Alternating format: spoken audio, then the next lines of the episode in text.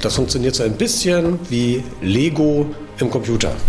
Also man hat Bausteine und kann mit diesen Bausteinen selber etwas bauen. Und dafür trifft sich Pfarrer Erdmann mit seiner Minecraft-Gemeinde innerhalb des Spiels. Zu den großen christlichen Feiertagen gibt es in der Ecclesia beispielsweise Minecraft-Gottesdienste. Und dann gehen wir rein in eine selbstgebaute Kirche und feiern dort den Anfang des Gottesdienstes, gehen dann zu dem Teil, der sonst Predigt wäre, raus in die Minecraft-Welt, äh, wo einzelne Sachen aber auch inhaltlich selbst gebaut werden. Klar, Minecraft macht keinen Spaß, wenn man da nicht selber auch bauen kann und sich selber mit dem Thema auseinandersetzen kann. Wöchentlich bauen die Minecrafter außerdem Geschichten oder bekannte Bibelstellen nach.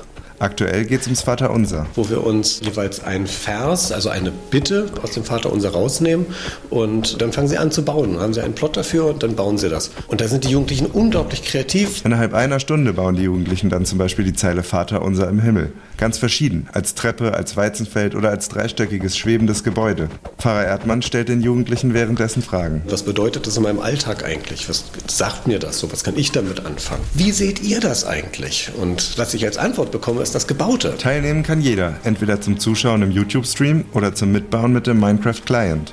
Anleitungen dazu findet ihr auf der Instagram-Seite der Ecclesia Digitale. Man muss kein Minecraft Pro sein, um dort äh, mitbauen zu können. Also man kann auch ganz, ganz einfache Sachen dort machen. Dann ist das auch eine gute Gelegenheit, dort von anderen zu lernen. Ja, wenn sich da jemand hinstellt und sagt, oh Gott, wie kann ich den Fluss jetzt hier mit Wasser füllen und so.